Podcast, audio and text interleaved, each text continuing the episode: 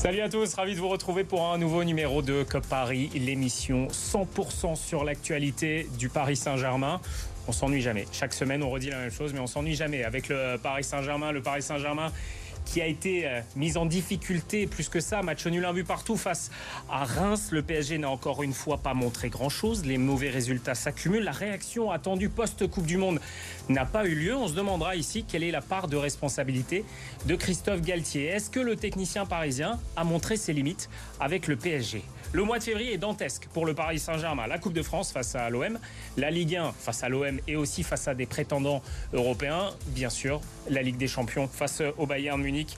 Et au vu des prestations, on se demandera sur ce plateau, est-ce que le Paris Saint-Germain va tout simplement droit dans le mur dans ce mois de février. Et puis comme chaque semaine, l'actualité de vos clubs en Ile-de-France, pas seulement que le football, tous les sports que, pour que vous ratiez absolument rien des résultats de votre club. Et puis eh, pour m'accompagner ce soir, Anna Caro, journaliste, spécialiste football. Ça va Anna? Bonsoir, ça va? Tout va très bien. Mathéo Moreau, supporter du Paris Saint-Germain on va dire désabusé. J'ai l'impression dès que tu viens, tu es désabusé. Mais je pense que cette émission est, un, chat, un, chat, noir, vraiment. Dès que je viens ici, je n'ai jamais de bonheur à donner. Mais oui, je, tiens à le souligner, je, n'en peux plus. Et vous faites partie intégrante de cette émission, bien sûr. Hashtag Cop Paris, vous réagissez. On relayera vos messages, on répondra à vos questions si on peut, évidemment. Cop Paris, saison 2, épisode 19, c'est parti.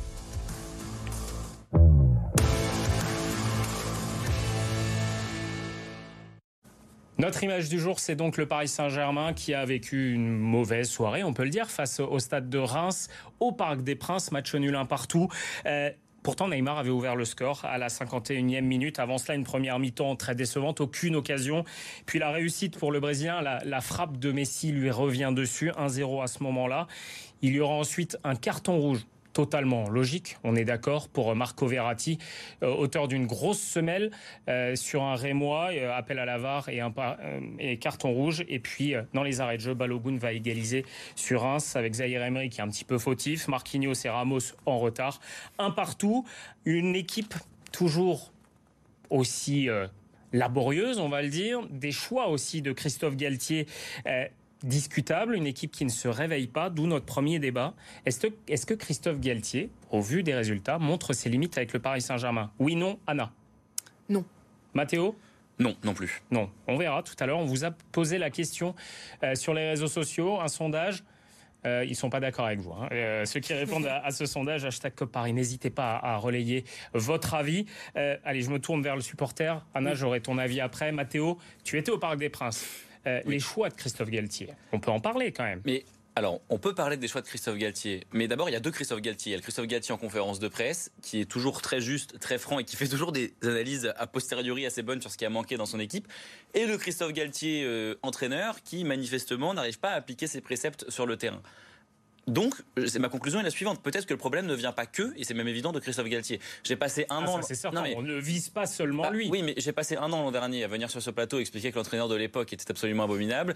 Euh, je pense que si je fais ça tous les ans. Son nom, t'arrives à le dire encore Non, non, je, fais comme Voldemort, j'évite. et, euh, et, et c'est vrai que cette année, moi, Christophe Galtier, au début, il y avait du bon. Dans son discours, il y a du bon. Alors peut-être qu'en effet, le fait que ce soit un entraîneur qui n'est pas la renommée qu'il faut, que depuis 11 ans, le PSG n'a pas eu un entraîneur qui a gagné la Ligue des Champions, ça peut peut-être expliquer certaines choses.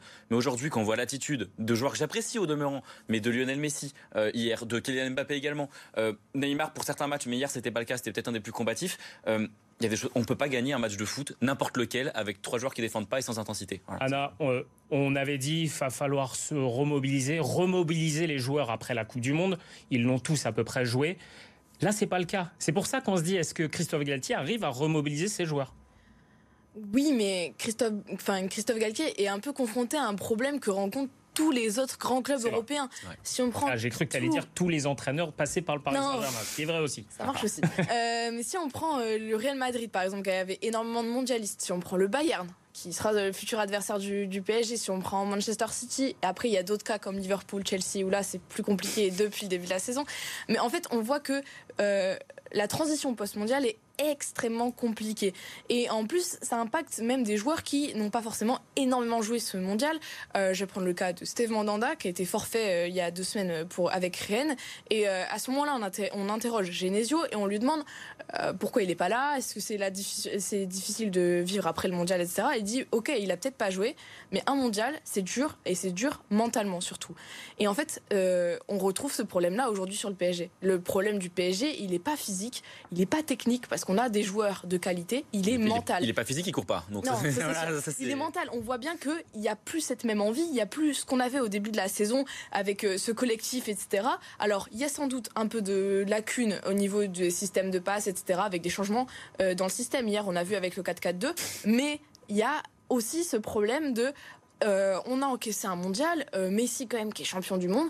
Maintenant, il faut rebondir et c'est compliqué. Justement, tu parlais de pas de problème technique, tactique. Alors, tactique, ça se discute. Je pense qu'on peut en parler.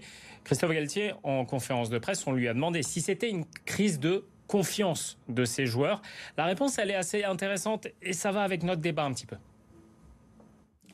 Je ne pense pas qu'il y ait une, forme de crise de, confiance, peut-être une crise de suffisance. Il faut recréer de la, concurrence parce qu'on est tombé dans une zone de confort qui finalement, dans laquelle on a du mal à, sortir et il va falloir, euh, il va falloir se secouer.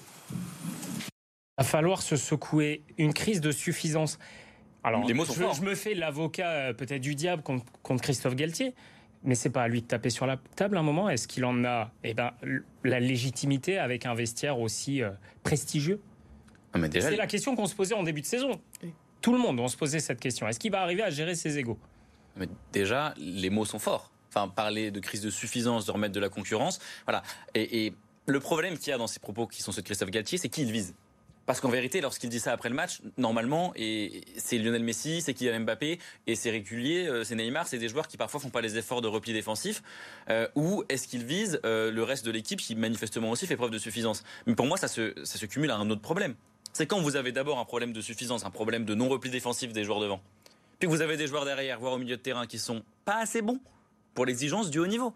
Là, moi, je l'aime beaucoup, Sergio Ramos, un immense champion, c'est super. Mais aujourd'hui, chaque match, il couvre un mec qui est hors jeu et il fait une erreur. Il a même donné un but à Cristiano Ronaldo au fin fond d'un match en Arabie Saoudite. Dire Sergio Ramos ne rend plus une copie propre. Donc, il y a un moment où il faut aussi le prendre et lui dire maintenant, t'es gentil, tu fais des pouces levés, tu vas sur Instagram, tu vas sur le banc. Oui, mais justement, on en revient à ce débat-là. Alors, pourquoi Sergio Ramos est sur le terrain alors que Danilo fait quand même le, travail en, défense centrale très, très bon. Pourquoi euh, on sort pas des joueurs comme Messi ou Mbappé hier qui sont quasiment inexistants euh, Neymar, j'ai pas cité Neymar pour non, mais le, fait, de le sortir. Je reviens sur ce qu'on disait tout à l'heure avec toi, Anna. Euh, j'ai l'impression que ce débat, on l'a eu avec Mauricio Pochettino, on l'a eu avec Thomas Tuchel, on l'a vu avec Unai Emery, peut-être moins avec Laurent Blanc et encore. Euh, oui, est-ce que Christophe Galtier peut sortir ces stars-là? Est-ce qu'il a le droit? Est-ce qu'il a les mains liées? Est-ce que, mais souviens-toi, on en parlait les autres années avec les anciens entraîneurs. Parce que là, hier, pourquoi Sergio Ramos il est encore sur le terrain alors que Danilo fait le travail? Alors pourquoi Sergio Ramos est encore sur le terrain Non mais est-ce que ce débat-là on l'a pas chaque année non, finalement c'est sûr qu'on l'a qu'on l'a chaque année et euh, la question de pourquoi Mbappé, pourquoi Messi ne sort pas, euh, je pense honnêtement euh, que Christophe Galtier voit une chose dans l'apport de Mbappé et Messi, c'est la tenue du ballon.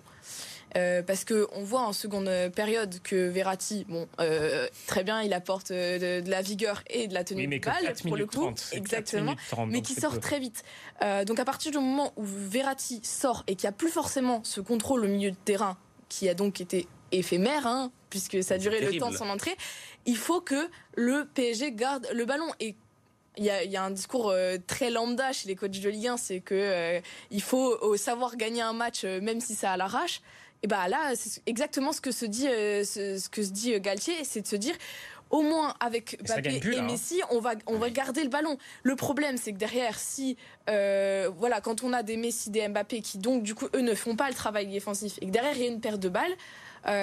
bon bah voilà, derrière ça, ça, part tout seul et même si Messi et Mbappé ont, ont, joué à la passe devant, ça suffit pas pour pour ne pas se faire égaliser derrière. Mathieu. Attends, c'est terrible ce qu'on vient de dire. Le constat qui est fait là, il n'est pas seulement sur l'attitude. Si on explique qu'aujourd'hui, sans Messi et sans Mbappé, euh, on n'est pas capable de garder un ballon au milieu de terrain contre l'effroyable ah Stade de Reims, c'est quand même très surprenant parce que qu'est-ce que ça va être va... non, mais... Stade de Reims fait un très bon match hier. Ah, mais, j'adore cette équipe. Il y a beaucoup d'équipes de Ligue 1 qui jouent très bien. Lens, mais par exemple, avant, quand le Paris Saint-Germain perdait ou faisait match nul dans un match, c'était une forme de, surprise. On jouait contre une équipe qui défendait beaucoup. On n'avait pas de réussite. Aujourd'hui, les deux défaites contre Lens et contre Rennes, on se fait mais balader sur le match et c'est des défaites qui sont logiques. Aujourd'hui, on en parlait tout à l'heure. Il y a des équipes en France qui jouent Hier, beaucoup c'est mieux. pas illogique. Hein, ce, ce Hier, c'est pas illogique. Il y a Donnarumma. mérité, hein. Donnarumma est le meilleur joueur du match jusqu'au but de jusqu'au but de Balogun. Et Il peut rien faire. hein. Balogun Et- et- va très vite. hein. il va très vite. Et Après, il a failli coûter quand même un but très au bout de très tôt 15 dans la secondes, c'est vrai. Il, a, il- rappeler, il a quand peiné sur le tout début, Juste- à toute fin. Juste pour terminer ce débat, euh, tous les deux, vous dites que Christophe Galtier n'est pas forcément fautif, qu'il ne montre pas forcément ses limites.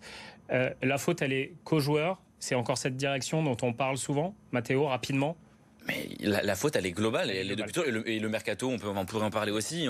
Enfin, euh, Aujourd'hui, structurellement parlant, le Paris Saint-Germain est malade. Et on le guérit avec, des, avec du doliprane qui s'appelle un but d'Mbappé, une fulgurance de Messi. Mais le doliprane, ça soigne pas. Le sondage, on vous a posé la question, vous allez voir, les gens ne sont pas forcément d'accord, voire pas du tout d'accord avec, vous. Christophe Galtier montre-t-il ses limites comme coach du Paris Saint-Germain? 71% disent oui, alors peut-être beaucoup de gens aussi lui faisaient pas forcément confiance en début de saison. Ça vient peut-être de là, j'ai deux, trois réponses. Il Calcio qui dit « Je crois malheureusement que Galtier n'est pas à la hauteur d'être coach du Paris Saint-Germain. » Abou qui est un peu plus dur, il est nul, il nous fait espérer dès le début, on voit ses limites maintenant. Le meilleur entraîneur du PSG depuis l'arrivée des Qataris, c'est Laurent Blanc. Il n'a pas eu la chance de remporter la Ligue des Champions. Euh, Mamadou Ndiaye, il dit le problème, ce n'est pas lui. Il est plutôt d'accord avec vous. Mais vous voyez, les réponses sont assez claires sur Christophe Galtier. Restez avec nous parce que dans la deuxième partie d'émission, on va prolonger un petit peu le débat en se projetant sur le calendrier du PSG avec de gros rendez-vous qui arrivent. Restez avec nous, on revient dans quelques secondes.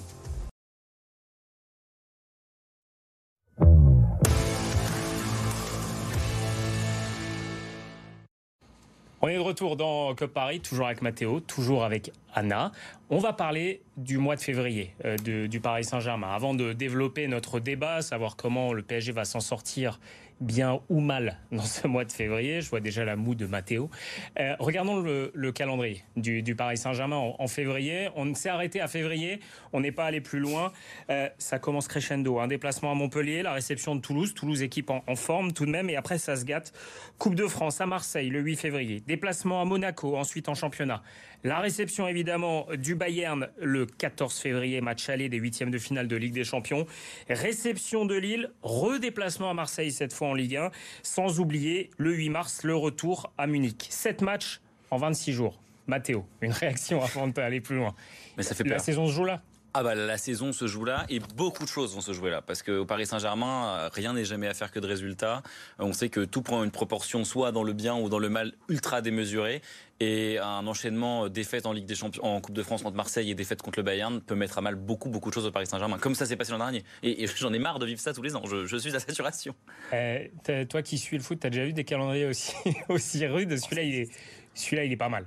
Ah Il y en a eu, hein, euh, évidemment. Quand même, cette saison, on en a quand même pas mal. euh, Ouais. avec, euh, avec le resserrement à cause de la Coupe du Monde, Ouais. là, je pense qu'il y a d'autres clubs euh, pour qui ça va être très compliqué. Je pense au Real Mar- Madrid, par exemple, Ouais. en Espagne. Eux, je pense qu'ils vont prendre aussi. Deux fois Marseille, Monaco qui est en, en forme aussi. Alors, La chance que ça soit Monaco, c'est à Louis II. Monaco qui est beaucoup plus fort à l'extérieur.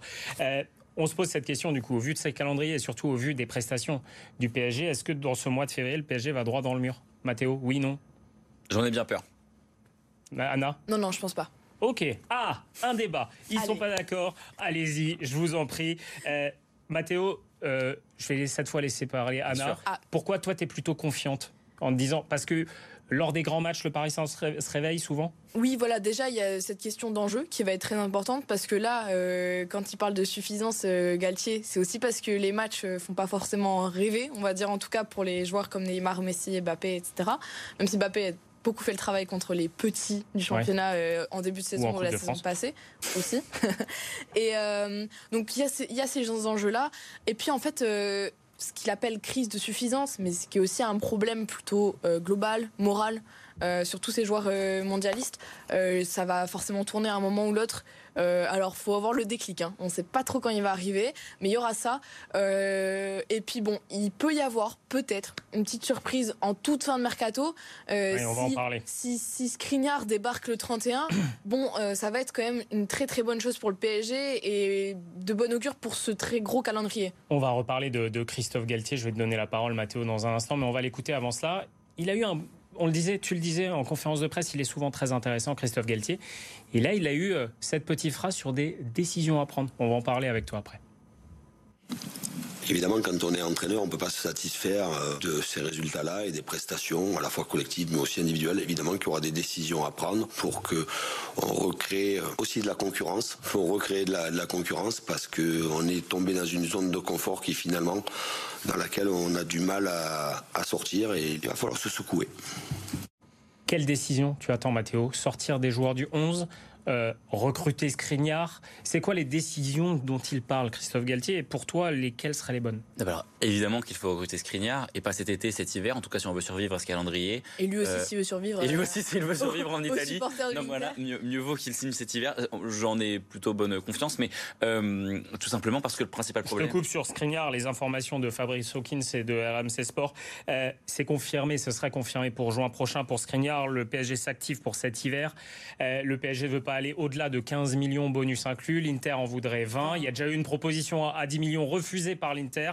Il y en a une deuxième qui devrait arriver du Paris Saint-Germain et ça devrait être Ouais, la, les, dernière. les deux- les trois intérêts devraient converger quand même. Est-ce qu'à la fin, enfin, est-ce qu'il est-ce qu'il parte de l'Inter Milan? Mais, Oui, mais euh, oui. Le temps presse. Oui, c'est évident. Euh, il faut qu'il arrive. Parce que s'il ne vient pas, c'est le cataclysme. Déjà, décision à prendre. Retirer Sergio Ramos de cette défense. Retirer Sergio Ramos du groupe pro. Ensuite, non mais euh, retirer les Espagnols de cette équipe également. Non mais il y a au Paris Saint-Germain quand même des, des joueurs qui n'ont pas le niveau pour jouer dans ce club. Et c'est comme ça tous les ans. C'est un cumul de stars qui font pas des efforts et de joueurs moyens qui se croient meilleurs et surpayés. Donc quand vous avez au Paris Saint-Germain Juan Bernat qui est aujourd'hui même pas top 70 des meilleurs latéraux gauche du monde et qui est payé comme les top 5 des meilleurs latéraux gauche du monde, c'est un problème. Quand vous avez des joueurs au milieu et finalement c'est Comment des tu peux y croire quand je t'entends euh, face au Bayern? Ah, Et parce- j'irais même plus loin, face à Marseille, deux fois au Vélodrome. Parce que le Paris. Saint-Germain a toujours, dans l'histoire récente, créé l'irrationnel. Dans le bon ou dans le mauvais, très souvent dans le mauvais lors de la remontada, des remontadas, mais aussi dans les bonnes choses. N'oublions pas que nous avons sorti un Bayern Munich encore plus fort, avec une défense d'Agba, qui aujourd'hui, du coup, je- joue à Strasbourg. Euh, à Strasbourg. joue pas à Strasbourg. Pas à Strasbourg. D- Dagba, Baker euh, et, euh, et Danilo en défense centrale. C'était quand même des choses très surprenantes. Le PSG en Ligue des Champions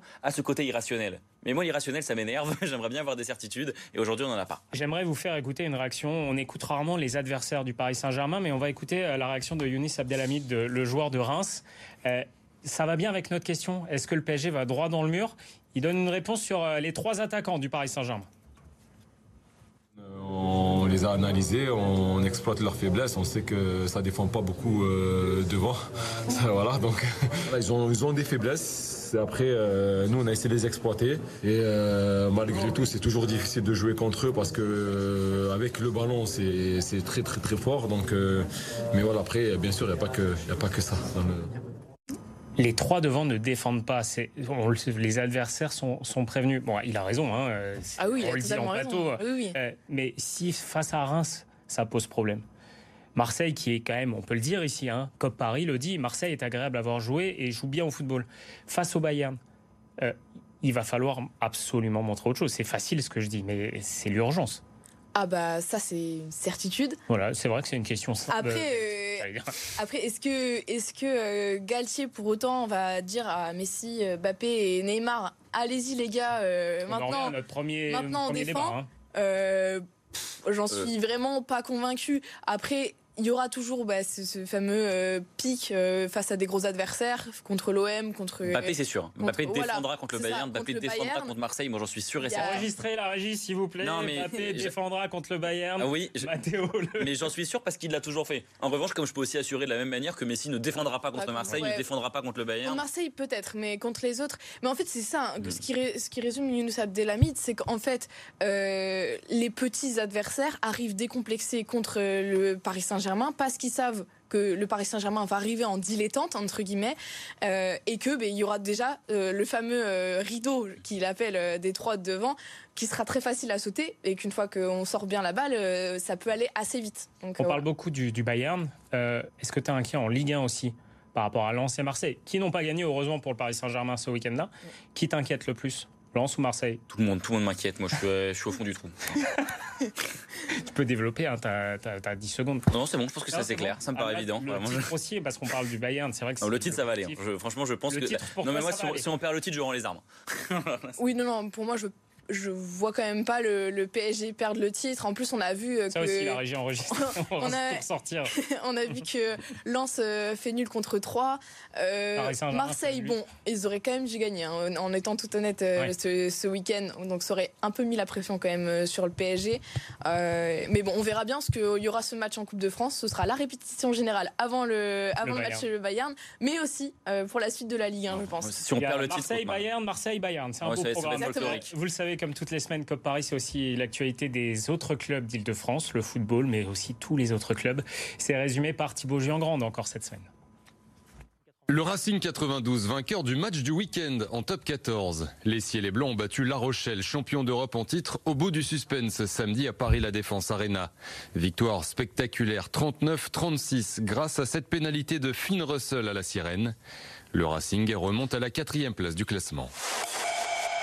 Le stade français surpris chez le dernier de top 14. Deux mois après leur dernière défaite, les Parisiens ont perdu à Perpignan samedi.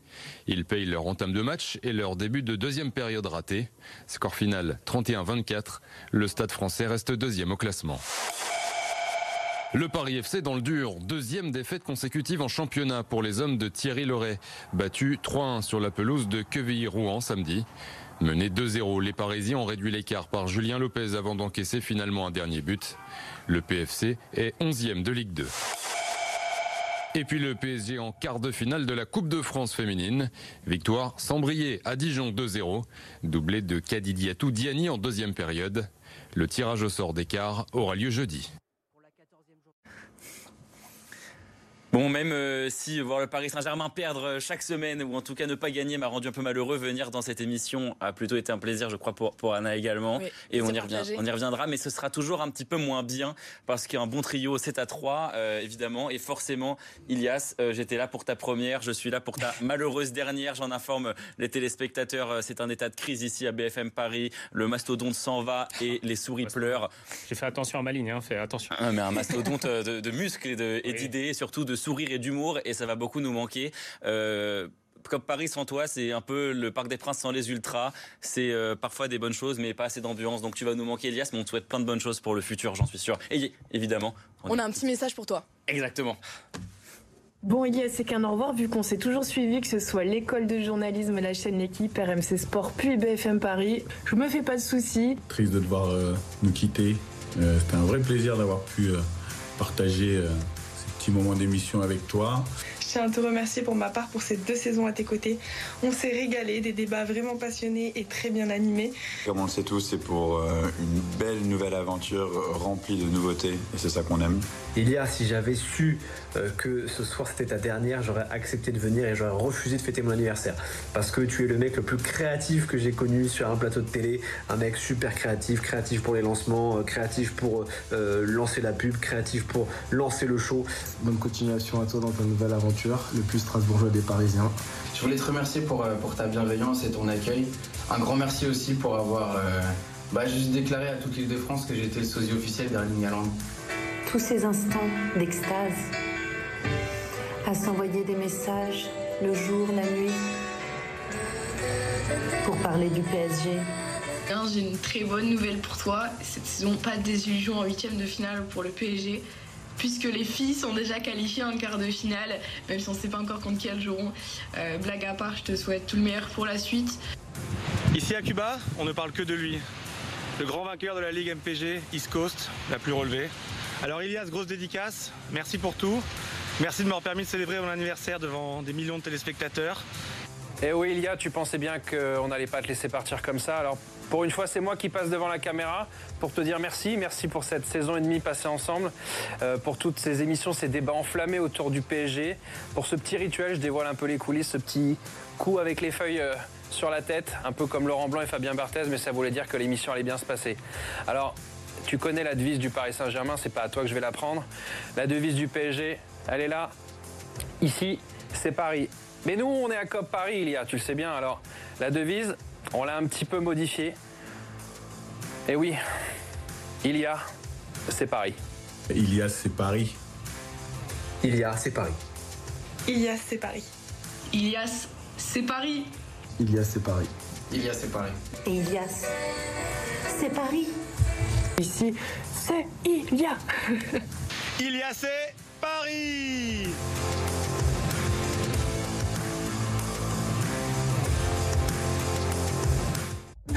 cette photo, cette photo. Euh, je suis un peu ému, merci beaucoup.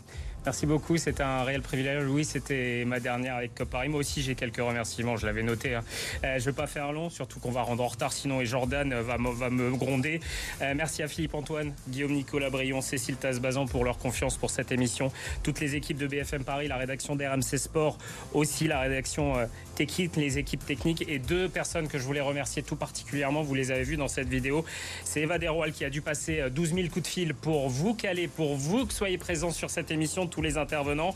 Et puis euh, notre chef d'orchestre, le Ballon d'Or de Cop Paris, vous l'avez vu là, c'était Jordan Le Sueur, qui est en régie, qui est dans mon oreillette, qui est indispensable. C'est l'homme de l'ombre et il est tellement important pour Cop Paris. Lui, il reste, vous inquiétez pas, c'est le plus important parce que c'est lui qui est à la manœuvre. Et puis vous, tous les intervenants, merci à vous. C'était vraiment un privilège, c'était vraiment un honneur, c'était vraiment un plaisir de faire cette émission et vous qui nous regardez, évidemment. Euh, je laisse Cop Paris dans de très bonnes mains, j'en suis certain.